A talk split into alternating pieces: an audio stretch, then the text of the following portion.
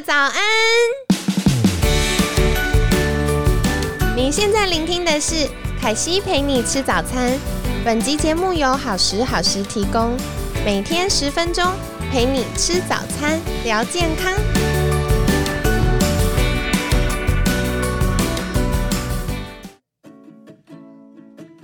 嗨，欢迎来到凯西陪你吃早餐，我是你的健康管理师凯西。今天呢，超级荣幸，就听到凯西的声音就觉得很雀跃。为什么呢？因为今天邀请到男神医师欧汉文医师。嗨，大家好，凯西好。对，然后刚刚在聊天的时候，我还说哦，欧医师现在变瘦，然后越来越帅，这样。其实，嗯，在录这一集的时候，就刚从电梯搭上来，然后，嗯，电梯的一个阿姨吧。然后她就突然看了我很久，然后说穿这样蛮帅的，然后我就突然吓到，想哦，对对，连路人都认可，蛮好的。好，那今天呢，其实为什么会邀请到欧医师？其实欧医师的专长在呃肠道保健，然后还有特别是。有一个叫 CBO，我觉得晚一点可以跟大家来聊聊到底什么是 CBO。那再来就是自体免疫疾病，是对，所以很多的听众朋友，特别是凯西的有一些学生和粉丝，他们都有自体免疫疾病或者是一些免疫系统的困扰。是那嗯，凯西为什么会认识欧医师？其实是之前上欧医师的课，对，然后我那时候印象很深，就是欧医师有很多的。呃，实例案例可以跟大家分享。嗯，是对，然后特别也有很多很专业的构想，而且我觉得最厉害的就是可以把很难很难概念讲的很简单。哦，没有吧。对，所以呃，欧医师是不是也简单跟我们听众朋友介绍一下您呢？哦，好，嗯，大家好，我是欧汉文欧医师。那我自己本身的话是家庭医学科的医师啦。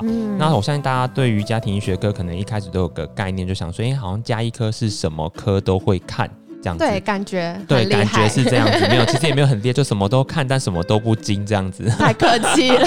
对，但是加一科有个好处，就等于说我们会比较把人视为一个整体来看呢。对。那我们比较不像是传统的分科医学，可能会说，哎，我今天就是专门在看心脏。那有时候，然后，那或者说专门去看，比如脑部方面的疾病等等。所以以前我在医院的时候，我们常常都会讲说，我们加一颗门诊很像健达出鸡蛋，因为我们不知道接下来进来的会是什么东西，各种惊喜。对，就是可能这个进来看感冒，然后下个突然跟你说，哦，我。昨天腰闪到啊什么之类的，这样，所以我们什么东西都会看得到，所以就觉得说，哎，其实这个对于我在行医的时候，那我觉得说，哎，这个是一个蛮重要，因为我还蛮喜欢，就说什么东西都喜欢接受一点点，因为我不喜欢说我的嗯病人或客人一直进来，全部都是看糖尿病，全部看心脏病等等，会觉得比较无聊一点点，这样可能跟我的个性有关系，对，比较有趣，对，所以到后来的话，我就开始去从事所谓的功能医学，对，那因为功能医学的话本身。来说的话，它其实就是去评估系统的功能，在你还没发生疾病之前。那所以呢，你的功能会有出现异常的话，所以其实就会有很多的嗯一些先兆或征兆会先跑出来。那好像就像是嗯我们今天要谈的一些问题，比如我举例来讲，自体免疫好了。那自体免疫它其实大家想说它应该是免疫系统，但其实从我们加医科或从功能医学的角度来看，它搞不好是跟肠胃道。搞不好跟荷尔蒙，搞不好跟环境毒素有关系，哇，就觉得哇好有趣，好酷，就觉得哇好多东西都有关系哇，然后觉得很好玩这样对，所以其实大概就从加医科呢一路迈向到功能医学这样。那现在来讲的话，我本身是在汉氏，嗯，汉氏诊所，然后或者我们叫汉氏功能医学中心，然后在这边嗯有看诊。那目前来讲的话，因为对功能医学的琢磨非常深呐，所以我自己也有在创立一个叫功能医学教育中心。那我就跟伙伴们就一起在。做一些教学这样子，所以凯西的话之前也是在公立学教育中心认识我这样子，对对，去上课，是是上课，对，所以现在的话，大概我主要就是在台湾推广功能医学，然后跟看诊这样子。我印象很深，那时候上课的时候听到欧医师提到。你其实年纪很轻，但是在功能医学的资历很深，要不要跟大家来聊聊？我觉得这蛮有趣。对，那虽虽然说我是 baby face 啦，但是 但是其实来讲的话，应该是说从我父亲这一辈，那我父亲的话其实就接触功能学已经接触大概三十年的时间。嗯，对，那所以其实功能学在嗯美国或者欧洲话，其实已经三四十年的历史了。哇哦，对，所以我父亲很早就接触到这一块，然后所以就变成说我就是有点被苦读长。大的。对，所以等于说我从国中的时候就开始会被我父亲去教导一些这方面的观念。哦，很年轻哎，国中就开始。对，然后高中的时候就被。大概指定就说要往这条路去走，这样。然后大学的时候，人家在学这个，然后整天就被我父亲丢一些论文啊，在那边看啊，等等，或看一些报报告啊什么之类。所以我常常会说，虽然我很年轻，但是其实大家可以这样算一下，我可能从事功能医学也从事二十几年。的确，的确，大家一般听到二十几年医师，可能就想象哎，比较接近中年了。嗯，是没错。但没想到见到本尊的时候是很年轻，baby face 的帅哥。再让我是 baby face，这样没有。好啊，好啊。那今天其实第一个想要请教欧医师，我觉得今天星期一，我们来聊聊关于呃自体免疫的一些基础概念好了。是。那我觉得也很感谢听众朋友们，就是呃算投稿嘛，问了很多的问题。嗯。首先想请教第一个，什么是自体免疫疾病呢？好，那。大家不知道对于自体免疫的第一个印象是什么了？我觉得很多听众朋友，特别是有自体免疫疾病的呃粉丝们，他们在跟我聊这件事的时候，他们会觉得很像一个绝症。嗯，对，就是一般医生就会跟他说：“哦，你要吃药一辈子啊，这不会好啊，然后不能太累啊，太累还会变严重啊。”嗯，是。那欧医师是怎么在看待这件事呢？嗯，好。那其实基本上来说的话，我常过去出去外面演讲的时候，我常常都会先问听众说：“哎，你们到底知不知道什么叫自体免疫疾病？”那反正大部分人说啊，这个就是那个免疫系统有问题啦。然后大家会比较常所听到的会是，比如类风湿性关节炎啊。或者是什么红斑性狼疮啊等等之类的，对，僵直脊椎炎这些常常会在媒体上面看到。嗯，那其实事实上，我们自体免疫疾病目前在国际的分类里面有两百多种哎。哇哦，对，这么多，其实有非常多种。对，所以其实大家可能常听到，就只是我们可能比较熟知的这几种。所以基本上来讲的话，自体免疫疾病它非常的广泛。对，那广泛到话，有时候其实我们在医学界里面，有时候会简单说把它当成是一个垃圾坑啊。我们找不到原因的，就说你免疫系统不好，你该是自体免疫疾病这样子。好，那所以到底什么是自体免疫疾病呢？一般来讲的话，我们就简单来讲说，我们身体自己的免疫系统认不出自己，所以自己去打自己。哦，他应该要攻击坏人，攻击坏人。他今天秀抖了，就攻击自己的对，没错，他等于说就是有点敌我不分。那我们简单常会用一句就是乡民讲话，看到黑影就开枪这样。哦，的确耶。对，所以他在我们身体里面，他当然免疫系统也是需要去应付我们外来的这些威胁。那但是他就是看到我们体内一些系统，他不管怎样，他看到好跟坏，他都开枪。对，就比如说有些人可能是甲状腺方面的问题，其他就是因为身体里面可能有一些病毒啊或细菌入侵了，那他这时候同时去攻击病毒跟细菌，他也同时把我们甲状腺的组织也攻打了。哦，这样子，哎，那顺带下一个想请教欧医师的，就是是不是我没有自体免疫疾病的基因，我就没有这个风险呢？嗯，其实并不是，因为其实早期啊，我们大家都会认为说自体免疫疾病其实就是。跟我们的基因会有些关联性。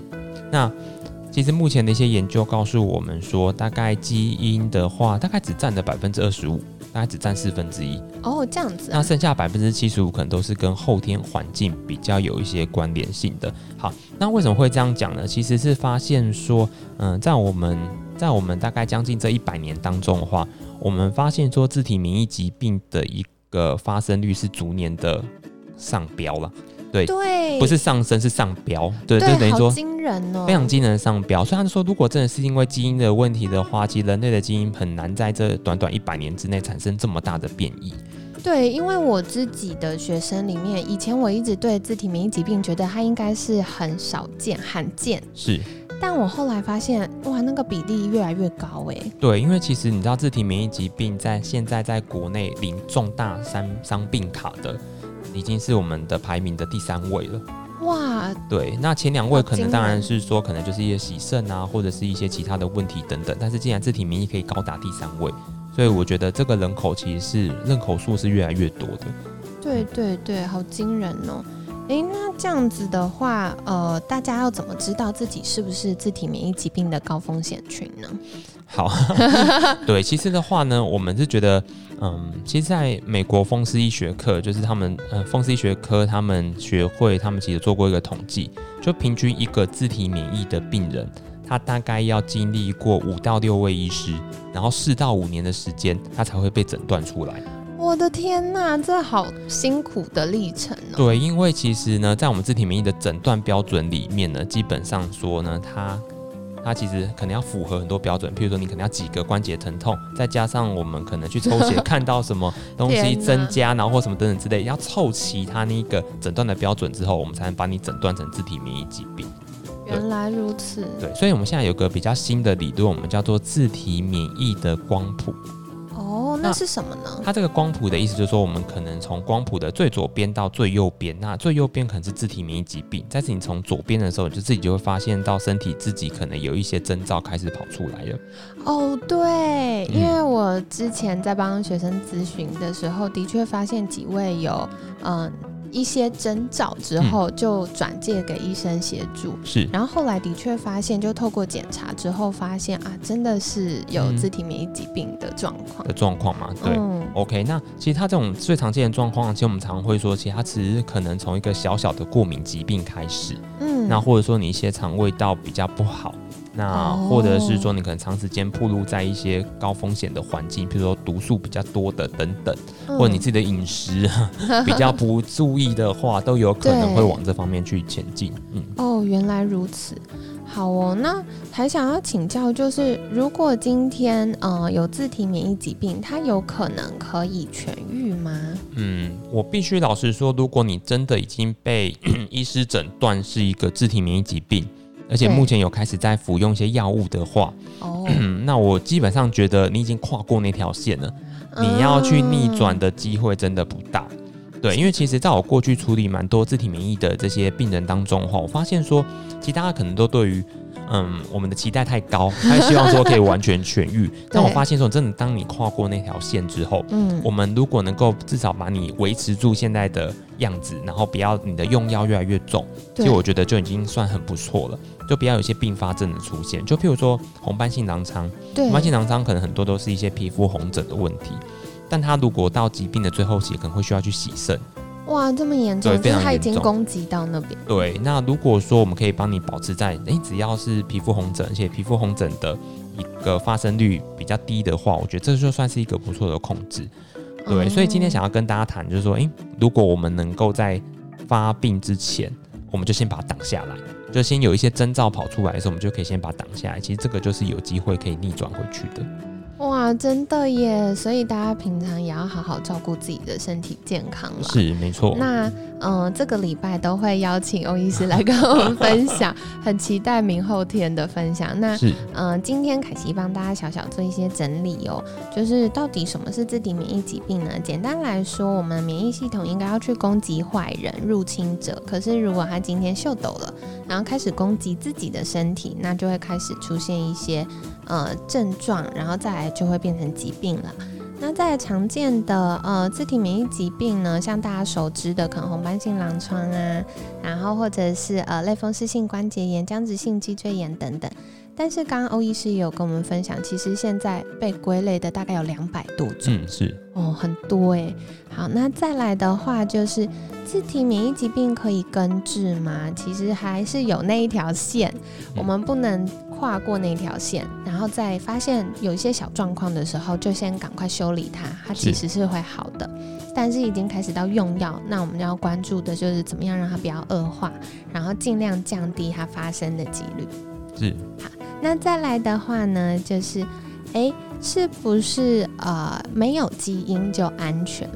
嗯，刚刚欧医师也跟我们聊到哈，因为现在这个案例发生的几率实在飙得太快了，对，所以有可能呃不完全是基因变异造成的，也有可能是大家日常生活去呃诱发它开始发生，所以像容易呃压力大、外食啊，或者是呃有一些免疫。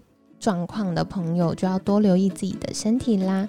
那再来的话就是，呃，如果今天有自体免疫疾病的话，是不是呃有一些方法可以避免它发生或恶化呢？我们在后面几天的内容里面会再邀请欧医师跟我们做分享。那其实也是想请问欧医师，如果大家有这个自体免疫疾病，或者是一些呃，比如说像过敏啊、肠道不舒服的这些状况，可以到哪里再找到欧医师呢？或者是可以在哪里可以听到欧医师的分享呢？嗯，好，那其实嗯，基本上我自己有一个粉丝页。那对，就叫做欧汉文医师功能医学，对，大家可以去 FB 上面搜寻。其实我常会在上面分享一些文章，而且有很可爱的图。对，我知道那个凯西非常喜欢的风格的图，非常喜欢。OK，对，那 或者是说，其实呢，大家都可以上网，比如说搜寻欧汉伟医师啊，那其实基本上来讲都会找到一些资料。那对，可能过去分享的一些文章，或者是我的网站，其实都可以找得到。OK，那像欧医师现在在汉氏诊所，对不对？所以如果嗯，听众朋友有自体免疫疾病相关的困扰，也可以再打电话到汉氏诊所跟。呃，欧医师预约时间，嗯，是没错，嗯，好的，那呃，刚刚欧医师有提到有在功能医学教育中心服务，嗯，所以功能医学教育中心在五月十五号、十六号会在台中经典酒店举办功能医学教育呃功能医学入门的一些课程，嗯，是，所以如果有兴趣的朋友也别忘了把时间留下来，那我们一样可以在留意功能医学教育中心粉砖上面的报名资讯喽。那最后呢，很感谢欧医师今天精彩的分享，凯西自己好期待接下来几天。好的，那呃，每天十分钟，健康好轻松，凯西陪你吃早餐，我们下次见喽，拜拜，拜拜。